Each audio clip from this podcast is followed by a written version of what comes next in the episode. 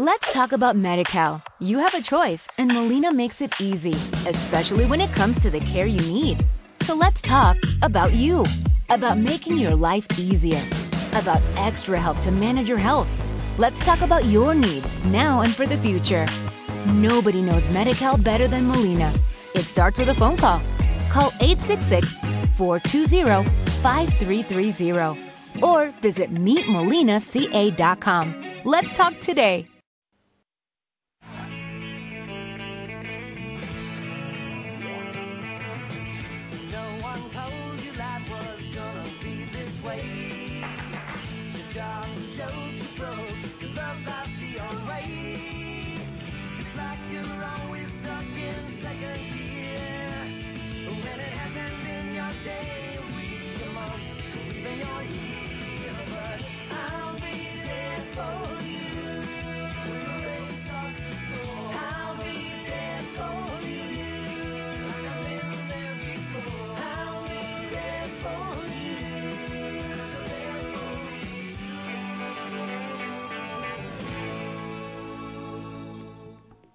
Buenos días, cafeadictos, o buenas tardes, sea cuando sea cuando nos escucháis. Bienvenidos de nuevo, meses después, a un nuevo programa de Central Per Podcast, en la que sería ya la tercera temporada, después de un- unos grandes, después de una gran temporada de parón, por problemas de coordinación, problemas de exámenes y problemas que hemos tenido diversos todos los miembros del podcast.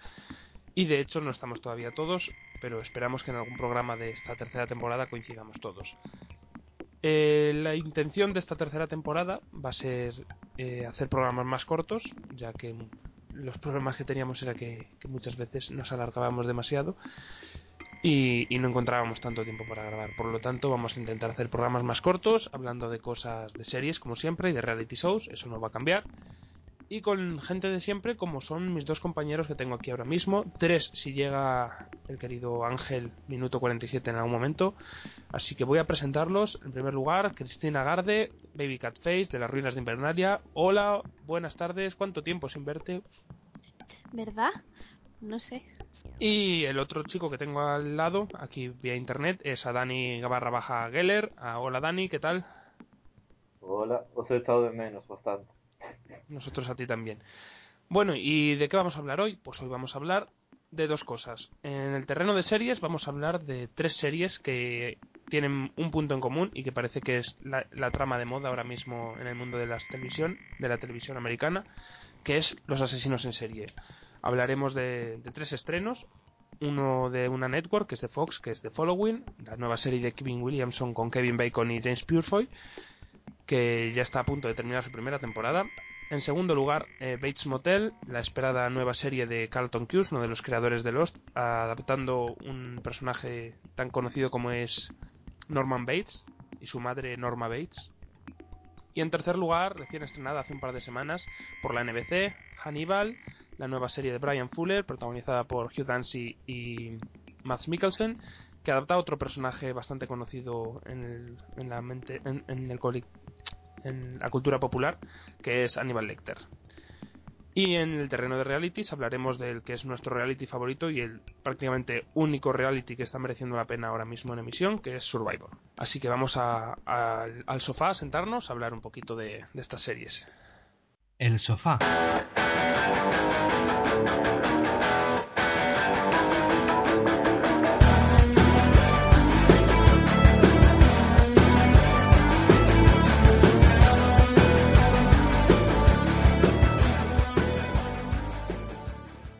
Bien, lo primero es un poco presentar de qué van estas tres series. Y si te parece, Chris, voy a preguntarte a ti, que sé que eres bastante defensora de, la serie que te voy a preguntar, que es The Following.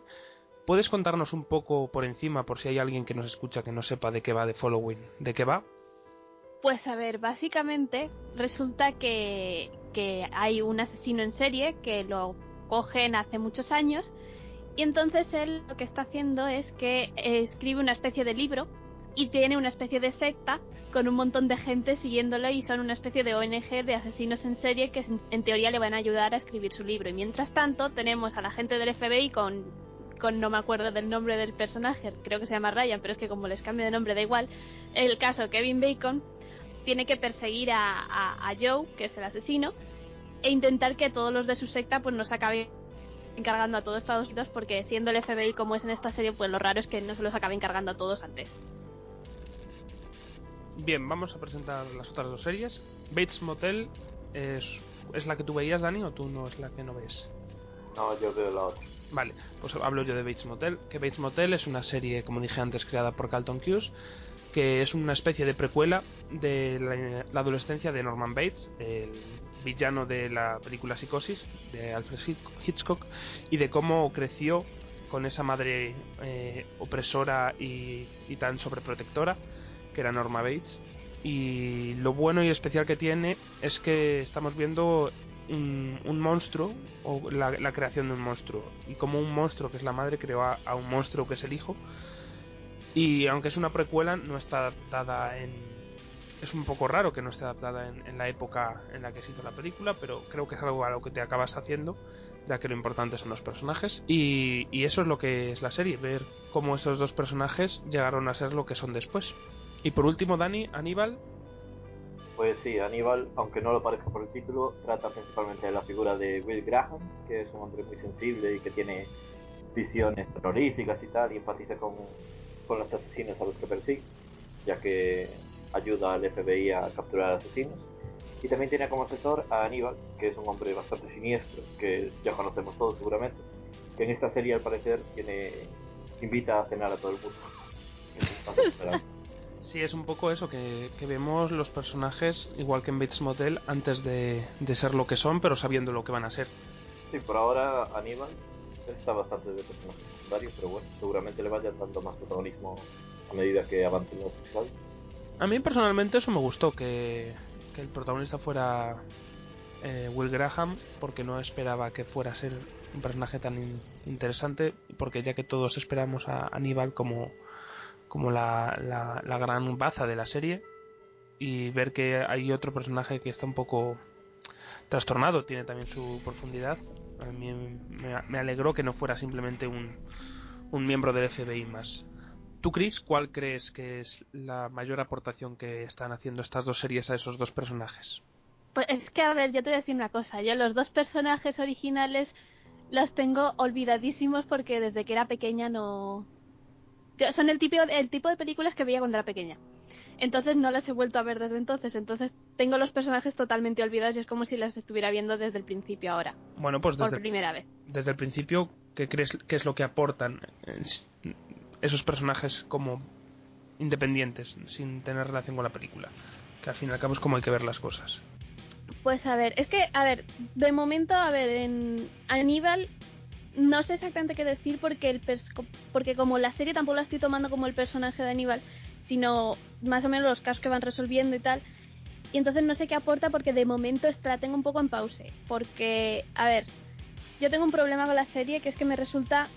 Le veo la intención, le veo las posibilidades a los personajes e incluso los casos más o menos, vale, puedo entender que, que puedan resultar entretenidos. El problema es que en los dos episodios me ha pasado que de por alguna razón que no sé exactamente, exactamente por qué, me resultan como muy monótonos. Entonces no pasa nada, es va y sigue todo el rato lo mismo y no hay un ritmo que, que se note que vaya avanzando. Es como si estuviera todo el rato parado en el mismo momento a lo largo del mismo episodio. Y entonces me resulta un poco extraño. Estoy esperando un poco que arranque y que empiece a conectar del todo los personajes porque me cuesta. Sin tener una especie de algo que corte esa monotonía me cuesta un poco.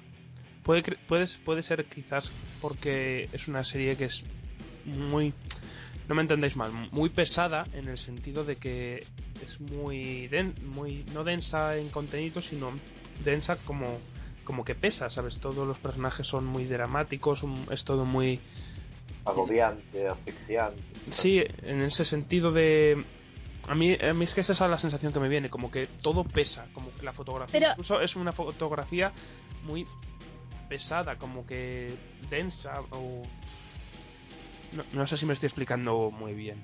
sí pero Sí. no es es que al mismo tiempo que aunque me des esa sensación es que la veo demasiado tranquila al mismo tiempo no sé si es que no sé si se me entiende Claro, sí, yo lo, yo lo, lo entiendo como como un, un pantano de barro. que te cuesta moverte porque todo es muy, muy espeso. Y muy a la vez lento. No sé si. Me, me- me es difícil hacerlo gráfico la sensación que tengo en mente. Por ejemplo, eh, siendo Brian Fuller, que tiene mucha experiencia con la, con la muerte en sus series, tanto Death Like Me como eh, Pushing Daisies, han- tra- tratan la muerte de distintas maneras, pero siempre tenían un toque de comedia. Y quizás Aníbal, en el primer episodio, sí que tiene algún momentillo de humor negro, sobre todo en la transición entre escenas cuando ves a Aníbal cocinando justo cuando han estado hablando de un asesinato que quizás tiene pocos momentos ligeros y lo digo habiéndome gustado mucho el piloto pero tiene pocos momentos ligeros que, que, que den un poco más de fluidez a- al episodio Sí, pues mira, puede ser eso. No lo sé. Pero yo creo que es eso, que se, que se mezcla un poco eso con lo que incluso a la hora de resolver los casos tampoco hacen, hay ningún momento en que hagan un descubrimiento importante y zas y parezca que, que corta de alguna manera todo lo demás y siguen a partir de ahí, ¿sabes? E incluso cuando, cuando van descubriendo cosas es como si siguiera todo en la misma línea, a la misma altura, en el mismo sentido todo. Pues yo creo veo algo de eso, en que parece que el asesino de la semana, que no es algo importante, que la serie lo tiene ahí porque tiene que tenerlo, pero que realmente solo lo utiliza para crear imágenes impactantes, digamos, que realmente el quién es el asesino, el por qué está asesinando, no le preocupa tanto como, como la pesadilla que puede sacar en forma de imágenes. Mm, ¿Quieres decir con eso que los, al menos los dos primeros casos auto, autoconclusivos, yo el primero no lo vi, el primero es el único que he visto, no han sido especialmente inspirados? Porque el primero es, es tal cual lo que dices, está bien, pero para no como caso independiente, sino como complemento de lo que de la, la atmósfera que quieren crear. Yo lo que digo es que se centran especialmente en la imagen que provoca, en, en ver el cadáver de, de la forma determinada, que siempre es una forma un poco terrorífica, y que realmente las motivaciones o, o el, por, el por qué el asesinato se produjo, pues no le dan tanta importancia. Y eso quizás resta un poco a la hora de, de la historia del capítulo y del guion. Claro, sobre todo cuando se supone que es tan, pe- tan importante de cara a los personajes. Sí, y quizás de para ir enlazando un poco con, con las otras dos series de asesinos que queríamos hablar, quizás en Aníbal es en la que más importancia tienen los asesinatos, porque en The Following tienen importancia, pero lo que más nos importa es el grado de psicopatía que tienen esos seguidores de, de Ryan. No, de Ryan no, De Ryan, No. nadie seguiría a Ryan, a ver. de Joe, de Joe Caron. Yo creo que los asesi- asesinatos ahí varían en plan... Va, me apetece que les importe, pues sí, que les importe. Y si no les apetece, pues nada, es en plan, le disparan a uno y ya está. A mí me parece que está... que es malísima como serie, la verdad. Malísima como serie en el sentido de... ¿De, de qué, Dani? En el sentido de personajes tontos, de historia que podía haberse resumido en una película de hora y media. Y, y que simplemente en estos tres episodios se ha tratado de, de repetir escenarios una y otra vez. Pero, a ver. yo es que, a ver, yo la, de- yo la pienso defender a muerte mientras me siga entreteniendo y de momento me entretiene, así que no le voy a pedir tampoco más. ¿Que es estúpida? Pues sí, y mucho. Pero. Con, si, si hubieran. Evidentemente es que el argumento es eso, el argumento es como de película de hora y media. ¿Qué pasa? Que si quieres alargarlo a varios episodios, o haces a la policía estúpida, o haces a los otros super listos. Y los otros super listos no son. Entonces, evidentemente tienes que hacer a, a- los del FBI subnormales profundos para que puedan seguir un poco con el con la idea de que tienen que perseguirlos de algún modo y al final yo creo que que te diga a mí me entretiene un montón verlos hacer el idiota Yo sí que la he visto bastante de seguido porque estuve no tuve tiempo en, mucho- en- en muchos meses y la he visto pues casi todos los episodios en una semana. Y sí que he notado eh, en los últimos episodios, cuando los he estado viendo más separados, que me interesa menos que cuando la veía de, de seguido, quizás por el hecho ese que decís de que es más como una película y, y, te- le pega mucho a ver un episodio tras otro y, y, notas menos lo, todo el, todo el la repetición de trama que tienen constante y, y yo echo un poco de menos lo que más me gustó de la, de la serie es la, la parte de, de- en la que investiga, no investigan los policías, sino investiga la serie, la- las motivaciones que suelen tener los followers, sobre todo los, los tres, que son, eran Jacob, Emma y, y Paul. niños. Sí, para mí era la mejor parte. La convivencia de los tres era, era lo mejor. Evidentemente para mí también. Porque al fin y al cabo yo creo que es lo que deberían vender más de la serie, más que una investigación de, del FBI y un enfrentamiento entre Ryan y Joe que me parece que no funciona de ninguna de las maneras, no tienen ninguna química juntos, ni tienen... Ni, ni quiero ver escenas que compartan ellos dos, principalmente porque Ryan me parece un personaje muy, muy intrascendente y muy cliché, Pues- eso sobre todo. Sí. Es que, a- que, ver, es que fí- fíjate que lo que dices de las escenas que comparten ellos dos, yo creo que son las únicas que funcionan de los dos personajes. Porque luego Ryan, evidentemente, como cuando se pone a investigar, dejémoslo aparte, por favor. Y Joe es que no hace nada, es que será el líder de la secta, pero a ver, vamos a ver. El tío que hace, aparte de estar sentado en un sillón bebiendo, porque no hace otra cosa en todo el día, porque escribir tampoco se escriba muy bien. Entonces, la única manera de que, de que funcionen un poco yo creo que son las conversaciones por teléfono que tienen. Sí, puede ser que tengas razón. Y, y es verdad lo que dices, que Joe, ya, bueno, un poco spoiler soltaremos, por si no habéis visto los últimos episodios. Desde que Joe está en ese chalet de los psicópatas, Downton Abbey psicópata. el psicópata, bueno, también Downton Abbey podría acabar tra- siendo traducido en eso. Eh, desde ese momento yo estoy un poco decepcionado en el sentido de que no están explorando apenas la relación que tiene Joe Carroll con sus hijitos. Yo es que estoy, mira, mi idea de si, a ver, si la serie dependiera de mí, de aquí al final de la temporada pasarían varias cosas. Primero de todo, los del FBI cogerían y entrarían en un pasillo y entonces se les cerraría la puerta y tendrían que buscar la otra puerta al otro lado del pasillo, pero como son así de listos serían incapaces de llegar, se perderían por el camino y entonces morirían todos encerrados en ese pasillo con la puerta del final abierta, pero como no son capaces de llegar, pues eso, se morirían. Fuera, todos los del FBI fuera. Por otro lado, tenemos en la mansión, tendríamos a, a Joe por un lado y el pobre Roderick, que, que, que evidentemente está como una regadera, pues ya de tanto ver que el otro no hace nada, de tanto ver que el otro va a su aire y no les hace ni puñetero caso y pasa olímpicamente de todo lo que ellos quieran o necesiten o lo que sea, lo que hace es rebelarse contra Joe. ¿Qué pasa? Que como Joe por su parte sigue deseando que... eh, ah, bueno, mientras tanto tenemos a Claire y Joe, porque están por ahí en medio. A Claire, evidentemente, Roderick se la carga cuando está, re- cuando está rebelándose contra Joe. Y Joey, como es medio tonto, pues encuentra algún objeto brillante o alguna cosa de eso y se tiene ya entretenido el resto de la serie.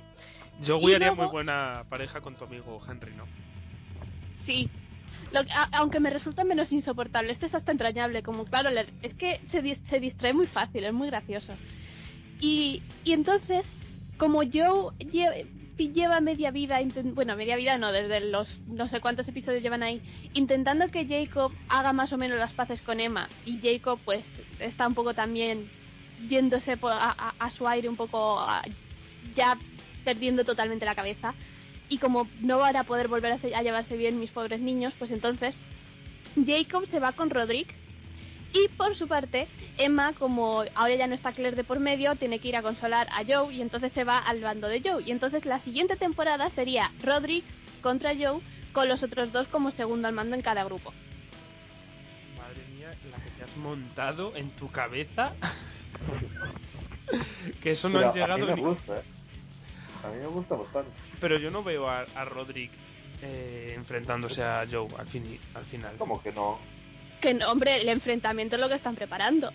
¿Tú crees que va a acabar siendo estando por separado?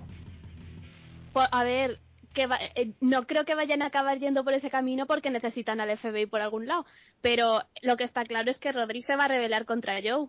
Sí, que Pues yo si lo... tú lo has visto, la este- a ver, el, po- el, el pobre hombre está como una regadera. La escena de me tocas, te saco una pistola, me pongo a- me empiezo a reír, me pongo a llorar, le doy un golpe al, al tío random que estaba ahí en medio de la habitación y luego me- le pido disculpas. A ver, alguien así es imposible que siga yo durante mucho tiempo sin hacer nada, sin saltarle.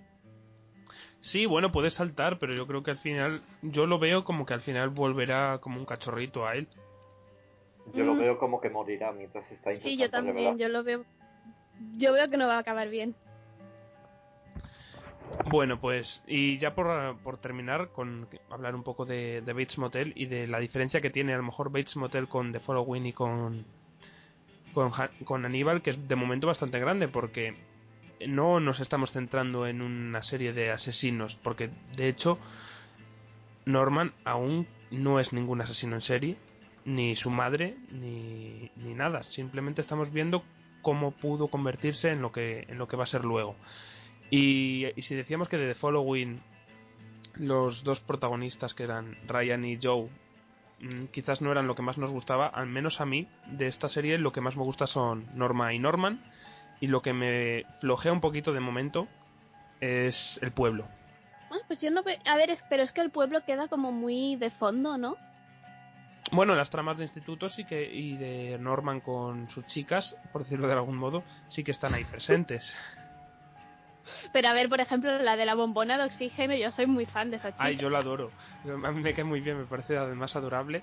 Y el momento de, de que lo comentaste tú por Twitter, y es verdad cuando lo vi, en el que Norma le pregunta cuál es tu esperanza de vida, es ya de los mejores momentos de- del año 2013 hasta ahora. Pero a ver, también tengamos en cuenta que en el primer episodio la chica esta le había preguntado a Norman nada más conocerlo si tenía algún tipo de enfermedad crónica. Digamos que es algo que, que, que, que no es muy común preguntar. Pero bueno, y quizás eso es a mí lo que me lo que menos me gusta. Me gusta, me está gustando Beach Motel, me, me gusta cómo están creando, sobre todo a Norma y a Norman y esos dos psicópatas que son de distinto modo madre e hijo. Porque no sé quién me da más miedo de los dos. Yo creo que, que, que la madre me, está, me da bastante rabia en el sentido de estás estropeando a la vida de una persona que es tu hijo. Claro, pero es que también la madre está como una regadera, el niño está como una regadera, están los dos fatal de lo suyo. A mí, mira, con lo que me gustan a mí los psicópatas generalmente en la serie, la gente que está fatal de lo suyo, fíjate que el personaje al que más cariño le acabo cogiendo es al pobre hermano de Norman, que el, pobre es un desgraciado de la vida, es- está rodeado de... ge- es el único medio normal, no ya solo en, esa familia, sino en todo el pueblo. Es que en el pueblo también están todos fatal. ¿Y tú por dónde crees que va a ir la temporada de Bates Motel? Vamos a seguir por la... No he visto todavía el, cuarto episodio, solo he visto los tres primeros. Vamos a seguir por la trama de los japoneses y del cómic y, y, esa trama que parece que van avanzando quizás más rápido de lo que yo pensaba. O, o va a ir más centrada en introspectivamente en Norma y Norman. Norma y Norman, yo creo. Lo otro es que, es lo que digo, todo lo que tiene que ver con el pueblo, todas las historias del pueblo, todo eso yo lo sigo viendo como algo muy secundario en la serie.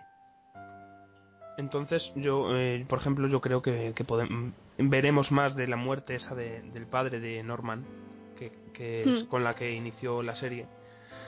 Yo creo que, que veremos más de, de ahí y que no fue un accidente. Como, eso creo que es algo que tenemos ambos claro, o todo el mundo Sí. claro. Que o, o madre o cualquiera de los dos hijos estuvo involucrado en esa muerte.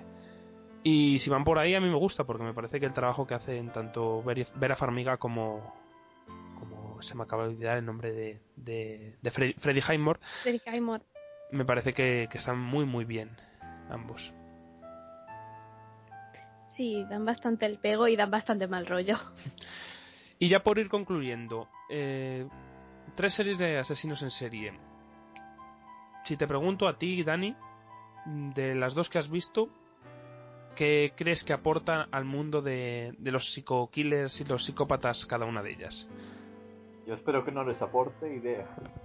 Porque, tal y como lo dices, no sé. ¿Qué, cre- qué crees que como serie aportan que, lu- que es que de verdad me entiendes mal todas las frases Dani o yo creo que las entiendes pero me haces quedar fatal Mira, voy a, voy a hacer ya la pregunta de otro modo y centrándonos más en una cosa. De esas series, ¿cuál es la que crees que más aporta y qué aporta? Exactamente. vale eso Qué lista soy. Pues me aportará más eh, Aníbal, supongo.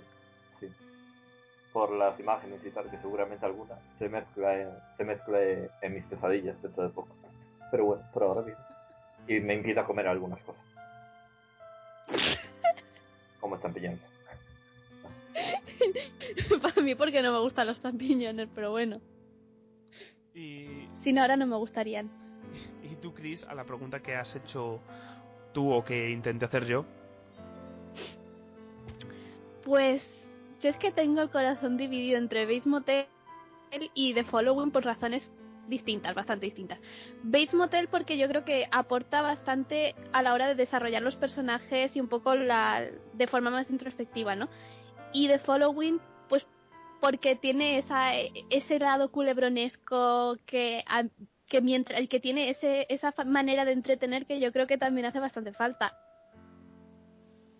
Y que le sienta bastante bien, no sé. Y yo creo que mm, me respondo a la pregunta que quería decir yo y va un poco por lo que dices tú, Chris, de, de Bates Motel es la, la, la introspectiva de Norma y Norman es lo más interesante. Al igual que de Aníbal, lo que más me gusta es lo que dice Dani de la imagen, pero sobre todo me gusta mucho el, la, la relación entre, entre una persona que es un psicópata, que sabemos que va a ser un. o, que nosotros lo sabemos, pero los personajes de la serie no, y cómo, cómo van a ir descubriendo eso, es lo que más me gusta de Aníbal, que quizás, si comparo pilotos, es el que más me gusta de los tres, y The Following es lo que tú dices, es un culebrón que aporta efec- efectismos de mm, sustos que sabes que van a llegar, de giros de trama constantemente, y, y, y quizás me gustaría lo que dijimos, que, que fuera un poco más por, por la relación que puede tener un psicópata que sigue a otro psicópata. Que me hagan caso a mí, me contraten y ya dirijo y, y ya me encargo yo de, de llevar la serie por donde a mí me parezca. Bueno, y ya dejamos de estas series de asesinos en serie, no vaya a ser que empaticemos tanto como Will Graham y nos convirtamos en uno de ellos. Y vamos a hablar de, de realities, a hablar de Survivor. Dim the lights. Please pack your knives and go. Your work of art didn't work for us. You are evicted from the Big Brother house. You are the last team to arrive. Trump Porque la calidad supera la ficción.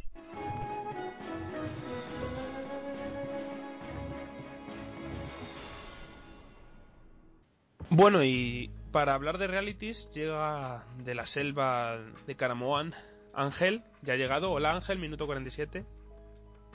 Hola, ¿qué tal? ¿Qué tal por las Irlandas? Ah, bien, bien, bien. Todo Como igual. ya no veo series, solo vengo a esto. ya, ya no ves series, pues vienes a hablar de, de realities, que es lo, lo que más disfrutamos, aunque estén un poco de capa caída para mí, todos los que veo. Sí, un poco yo creo también, ¿eh? Pero bueno, Survivor está ahí y yo creo que tras esta semana, tras el episodio número Dani completa, que te sabes siempre el episodio, El 9, creo. el 9, eh, va a haber spoilers de lo que ha ocurrido hasta el momento en esta temporada, segunda edición de Fans contra Favoritos, y yo creo que tendremos bastante de qué hablar. Yo tengo que decir una cosa antes de que empecemos a hablar. Comenta. A ver, eh, podemos limitar el número de menciones a, a- a- como ya al editar la- el, el programa lo están poniendo todo el rato continuamente y estamos hasta las narices de él, podemos decir ya en un minuto lo mucho que odiamos a Philip, lo hasta las narices que estamos de él y no volver a nombrarlo en lo que queda de programa. Sí, podemos empezar por ahí y quitarnos de encima y decir eso. Que personalmente creo que es Phil, Philip, es la, la persona que está estropeando la temporada. La peste. No, yo creo que no. Lo que están estropeando la temporada son los imbéciles que están alrededor suyo. ¿En qué sentido? Pues que si, si, si está dando tanto por saco es porque los demás son tan tontos que se dejan llevar por el, la organización secreta, bla, bla, bla. de No, no, no, ¿Están no, no, no, no. rollo?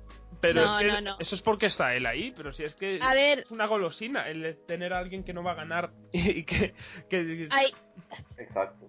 Ahí está la cosa, a ver, yo entiendo perfectamente que lo mantengan, otra cosa ya es los que estén encargándose de, de hacer el montaje y de, de todo esto, que tengan que ponerlo en todos los puñeteros episodios, a ver, que lo saque, que le hagan un, que en vez de poner a Brenda no existiendo ni gane o no gane inmunidad, porque es muy triste que, siga sin hablar a estas alturas, pues que le hagan eso a Philip, tan- tan- tanto no costaba que le hubieran hecho hablar en el primer episodio y ya está, y ya no volvemos a, oírlo- a oírlo hablar hasta yo que sé cuándo. El problema es de base. No lleves a Philip cuando es un personaje que no va a aportar mm, más que hacer la temporada para él. Y no va a ganar y no va a aportar estrategia interesante de ver, más que cuatro bobadas que puede decir y ver al resto con caras de este tío está loco. Pues vale, ya lo hizo, ya lo hizo en su temporada que tantas veces ha mencionado en estos nueve episodios. Y, y es a mí lo que está estropeando y lo que está intentando salvar Malcolm parece como el, el defensor del espectador, Malcolm ahora mismo. Sí. Porque, bueno, ya hemos mencionado a Philip, para mí eso, Malcolm es sin duda el, el que está haciendo esta temporada, es que el que está salvando la temporada con su juego. Mm, ¿A qué te sí. refieres con, con su juego? Porque en el último capítulo, al menos, a mí su juego me pareció bastante mal. Bueno, pero lo A salvó al final. A mí no me pareció malo, lo que pasa que no es tampoco perfecto, ¿sabes? Poco afortunado, más bien. La idea está bien, el momento no era el adecuado. Y las personas que escogió tampoco. ¿Qué tienes Ya, ahí, pero Dani? yo- de todos modos, yo es que no, le- no, sé, no, no sé qué le pasa a todo el mundo con Down, que nadie, nadie se da cuenta de que es una grabadora con patas. A ver, yo- no, su- me refería a su juego, que es lo que está, el, el- el sentido de espectáculo, que es lo que está haciendo lo interesante. Y, y al fin y al cabo yo tampoco lo veo mal, ¿sabes? No va a ganar, pero no veo mal lo que hizo en el último episodio. Y, al- y en el Tribal Council me parece que lo salvó e hizo algo bastante... Al menos yo estuve aplaudiendo cuando vi lo que pasó en el Tribal Council último. Sí, yo también. Sí. No me lo Lo que, pasa, lo que pasa es que también tienes, a, a no ser que cambien mucho las cosas, tienes los días contados ya. Sí, bueno. Sí, el único problema que tienen ahí es que todo el mundo intenta hacer cosas, bueno, todo el mundo. Los que intentan hacer tienen a la otra por medio tocando las narices, a esta la grabadora con patas que dice Chris. Lo- Y, lo ya, claro, y, y- y realmente es lo que todos están fallando es que todos van a ella y es como, pues, coño, no te lo digas a ellas y sabes que, sabe- bueno, a lo mejor es una cosa del montaje y ellos no, realmente no lo saben, supongo que será eso, no serán tan cortitos de cabeza, pero pero vamos, ¿qué fue lo que le pasó a, a ¿cómo Corín. la- a Corín y es lo que le ha pasado a este, y es como, como le siga pasando a todos al final, ¿sabes? Hombre, que yo supongo que ahora ahora ya aprenderán, digo yo. ¿Cómo? Que yo supongo que ahora ya aprenderán. A ver, que ya van dos veces. Bueno, pero no sé. Y error de Malcolm Bueno, eso de, de Iradón, pero error también de, de Eddie. Ese sí que es cortito. A ver, no. A ver, es que la conversación de Eddie y Andrea, Es la mejor del por- mundo. media neurona conoce otra media neurona, es que son perfectos el uno para el otro. Quiero decir, si, la- si, si Eddie es capaz de no pensar con lo que pensó en ese momento y decirle a Andrea que ha salido su nombre al, a, a la palestra, probablemente en ese movimiento último de Malcolm, la que se iba era Andrea. Ya. Pero a ver, es lo que pasa cuando, cuando tienes al cuarto de neurona ese ahí. Pero de todos modos, de- es que, a ver, yo no puedo con Eddie, no puedo con Reynolds, no puedo con Andrea. Yo son los, los tres, ya no puedo con ninguno de los tres. Lo que pasa es que estos dos me hacen mucha gracia por eso, porque Eddie está tan entreten, tan, tan ocupado su, su es que ni cuarto, es que no, no, le llega ni a cuarto de, de- neurona. Está tan ocupado pensando en lo eh, en, evaluar más o menos lo, lo guapos o feos o, o, yo que sé qué que son en su tribu que es que no le da para más. Que simplemente sus prioridades no van más allá de eso. Y entonces, pues eso. Luego, claro, tiene semejantes conversaciones de besugos con, con Andrea que de verdad no puedo con ninguno de los dos, pero yo no podía parar de reírme. No sé, a mí Andrea me parecía que tiene un poco más de neurona que el otro. Un poco No sé yo qué decirte, ¿eh? Un poco. Sí, no, yo- porque por lo menos esta fue y dijo, mira, pues ya directamente vea qué, qué ha pasado, ¿sabes? Que fue directamente, oye, pues este está aquí mirándome los pechos, pues me aprovecho y le pregunto, ¿sabes?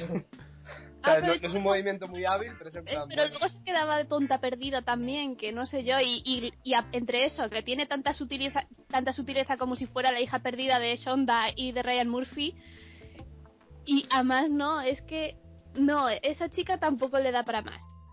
No, pero en ese momento hizo lo que tenía que hacer. O sea, decir, necesito saber esto, pues voy y lo pregunto. Ya, como un elefante cuando entra así, ¡guau! Ya está. ¿Sabes? Lo quiero saber, pues lo pregunto y ya está. Que le va a ir mal, que seguramente si haga eso otra vez se vaya a su casa, sí, pero bueno. No, pero es cierto que al lado de Reynolds y de Eddie, Andrea es Einstein.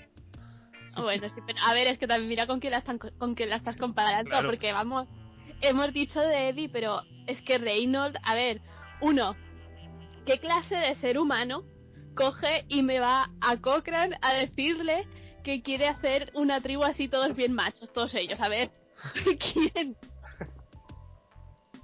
Pues eso, Reynolds se definió en la primera frase que tuvo en este último episodio diciendo que el movimiento, que el hecho de que saliera de Corín, pues que estaba, era bien para él. Pues no sé, sabes, si podías salvarte en algún momento es gracias a esa alianza. Ahora mismo tienes un miembro menos eh, y vas a ir disminuyendo poco a poco. Pero Y es que de verdad, entre eso, el, el, el, el comentario sobre Hope, que es que de verdad me dio un asco tremendo. comentarios sobre Hope, Ah, que cuando estaban haciendo lo de diciendo que tenían que echar a todas las chicas porque claro que es que era estaban ahí como tonteando con ellos para para manipularlos y tal y que total la única que había en toda la edición la única follable era, era Hope. Y dices se puede ser gilipollas machista y estúpido pues luego apareció porque Eddie. vamos Luego apareció Eddie cuando ya entraron a, a Hope y dijo, jo, va, me han echado a Hope porque era la más guapa de todas. es que son tal para cual de verdad Es que de verdad que estén esos dos y, ha- y hagan parecer listo a una persona como Eric, que ya sabemos su profundidad neuronal, pues, pues dice mucho de la calidad del casting de esta edición. Seguimos comentando más cosillas. Por ejemplo, eh, ¿qué iba a decir yo? Se me ha ido. Cochrane, sí. Cochrane, no. Cochrane, que mira que yo nunca he sido defensor de Cochrane, siempre me ha caído un poco mal.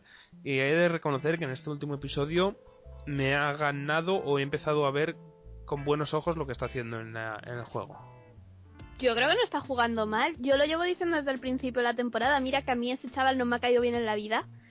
Pero esta temporada, uno, no lo estoy odiando y además le puedo haber sentido al juego que está teniendo.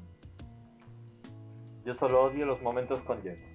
De Jeff diciendo, oh, sí, acércate aquí, oh, sí, has ganado un desafío, qué fuerte eres. Dios santo, cállate. Pero el resto me está cayendo bastante decente, no sé. Sí, a mí también. De todos modos, lo que dices de Jeff, yo como ya directamente anulo en mi cabeza, los comentarios de Jeff desaparecen.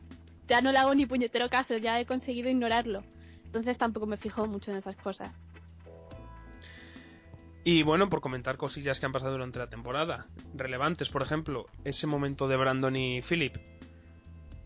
Que para mí es otro de los grandes errores de la temporada. mm, ya no solo meter a Philip, sino meter a alguien como Brandon. Que también era una persona que polariza todo hacia él. De todos modos, es que- a mí es que me, pare- me sentó fatal ese momento, es que me pareció de un, de un irresponsable alucinante. De- ¿Por parte de quién? De Eh, la organización. Ah, Claro. vale, vale, pensé que por parte de Elio, porque a mí no me pareció en absoluto bien que se montara el circo que montaron por eso. Más que nada porque básicamente le estaban dando información a los otros que no deberían haber dado. Claro, pero es que estás hablando problema. de personas totalmente irracionales. No, pero si tienes ese problema, lo que tenía que haber hecho es decir, vale, queréis ir al tribal, pues se corta aquí, vamos al tribal y ya están. No lo hagas todo delante de los otros, ¿sabes? Ya. Lo único lo que hicieron fue porque dijo, pensarían, esto se va a liar parda, vamos a dejarlo que esto va, que esto es bien para la televisión, bien. Así que vamos Ya. a armar la parda. Y a mí me pareció mal eso y desde ese momento dije, ya esta edición no... No, no es que no me está gustando mucho este año tampoco. ¿eh? No, la verdad, a mí los dos últimos episodios al menos entretenidos han sido. Hmm. Pero no, la edición no estoy muy contento. Desde Brandon, Philip, eh, Samar, también todo la- lo que polarizó en, en, en la principio, al principio Samar, en la tribu de los fans. No, no, no, no me acaba a mí de convencer. Serry, que me prometía bastante, me ha acabado, me ha acabado no. siendo bastante irrelevante al final. Hombre, aún queda, ¿eh? Sí, no, a mí Ya, me- pero Yo confío en ella. Es porque no te queda otra que confiar. ¿En, qué- en quién confías si no es en Serri ahora mismo? En Cochran, en Serri y en que Malcolm Ya. dure todo lo que pueda. Sí, porque, Porque diríamos Brenda, largado. pero es que Brenda no existe. Brenda, ni... Brenda está muerta, ni siquiera respira. Yo, mira, en la, en, la, en, en la prueba esta de inmunidad, de verdad pensaba que había ganado Andrea porque no me acordaba que existía Brenda. No, a ver, yo sí, me, yo sí me acuerdo de Brenda, pero porque es un eye candy y se acabó. Pero es que tampoco sale tanto como para acordarse de ella. Yo, Yo- es que yo de que verdad pensaba que... Yo es que cuando estaban ahí las dos metidas debajo del agua, que se- no sé quién fue que salió justo antes de Andrea, yo pensaba, vale, pues ya ganaba Andrea. Porque es que ni me acordaba que estaba la otra debajo del agua. Que salió arrugada, que- arrugada, ¿eh? Yo lo que pensé que iban a hacer era decir, bueno, ha ganado esta, nos vamos todos, dejarla ahí, y ya cuando se dé cuenta que, que salga cuando quiera. Fue un poco en pamuelo que alguien le diga algo, ¿no? Que ya, que ya ha acabado. No sé qué, es que no sé qué ha podido pasar ahí para que la tengan No sé, no sé. ahí, no sé. Y bueno, Es que es muy triste que te llamen para, para que vuelvas y luego puedas. Yo creo que nadie tiene tan. Es que le están haciendo como a Papel Kelly, es que no está saliendo nada. es, es que es, es muy degradante para ella y, y no sé, para el espectador. Digo yo que Brenda algo habrá hecho en la temporada que no ya estemos viendo. Digo yo que alguien, no sé, o igual está siendo tan follower que no hay nada que destacar, que puede ser también. Pero Ya, raro. yo qué sé, pero ponla diciendo algo en un árbol, o yo qué sé. Coño, está más buena que Philip, solo por eso necesita salir más. Pero es muy raro porque en Nicaragua yo la Sí. recuerdo maja, al menos. Sí. Yo recuerdo que quería ser la Parvati de esa época, pero Claro. pero se Hombre, en quedó parte puede ser el hecho de decir si en esa temporada se- estuvo muy visible, en plan, a lo mejor en esta está simplemente por allí diciendo, bueno, pues voy a esperar hasta que me toque empezar a hacer cosas. estuvo muy visible salir nada. más o eh, fue un bluff también si os recordáis esa temporada parecía que iba a hacer mucho más de lo que luego al final hizo porque Sí. fue Sí. visible al principio y luego se desinfló como Serri esta temporada bueno por cerrar ya que yo creo que mucho más no queda por decir ¿qué creéis que quién creéis que va a ganar esta temporada? Yo el que. Es que al, al que veo mejor colocado ahora mismo es a Cochran. Yo la verdad es que también veo bastante para ganar a Cochran. O si Don supera... Bueno, Don no va a ganar. Don va a ser bastante odiada yo creo que al Mm. final por ellos. Pero sí, sí, es que me queda Cochran. O Serri si acaso empieza a, a escalar. No sé, yo, yo quiero que gane Don, fíjate. No va a ganar, pero me gustaría. Hombre, Solo pero de todos modos le veo más posibilidades que a la mitad de los otros, ¿eh? Por lo menos, bueno, está jugando muy raro, pero es que a mí me cae bien esa mujer. ¿Te cae bien Don? Ah, a mí no, a mí no me cae especialmente bien. A mí me Yo pensaba que, parece... que Chris la iba a odiar.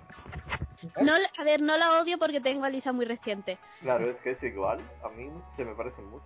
A mí me parece bastante insoportable Don. Y las caras que pone me dan bastante grimilla. No sé, a mí me cae bien. Que no va a ganar, ¿no? Pero me gustaría que ganara por encima de esos retrasadillos. Veremos si supera lo que vemos en el próximo avance de episodio. Bueno, pues nada, yo creo que ya podemos despedirnos para intentando cumplir esta promesa que hicimos al principio de hacer episodios más cortillos. Bueno, pues eso, Ángel, ya que llegaste el último, te despido el primero. Que Eso, que esté poco tiempo. eso es. que, que gracias por pasarte por aquí y que esperamos, que al menos para comentar alguna cosilla de Survivor o de alguna cosa que veas te volvamos a ver. Hombre, si veo alguna serie, lo que pasa es que no todas las que me gustaría, pero bueno, estaré nos por aquí. No- nos mandas un fax con las series que veas y vamos organizando, ¿vale? Fax. Sí, un fax. De las señales de humo son. ¿verdad? Señales de humo. A ver, si en Base Motel tienen WhatsApp, un WhatsApp os puedo mandar, ¿no? Vale, venga. Qué mainstream eres, Ángel. bueno, que, que nada, que encantado de estar aquí y nos vemos en el próximo. Chris, igualmente, esperamos que, que el señor Kevin Williamson escuche tu idea y a ver si, si, si va así el final de temporada de Following.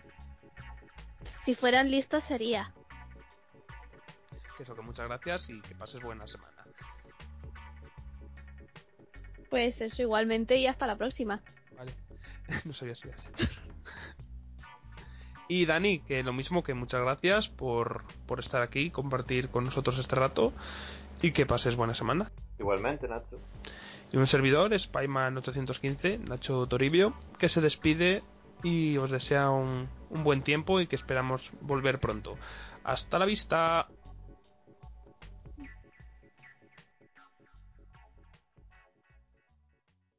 Let's talk about MediCal. You have a choice, and Molina makes it easy, especially when it comes to the care you need. So let's talk about you, about making your life easier, about extra help to manage your health. Let's talk about your needs now and for the future. Nobody knows MediCal better than Molina. It starts with a phone call.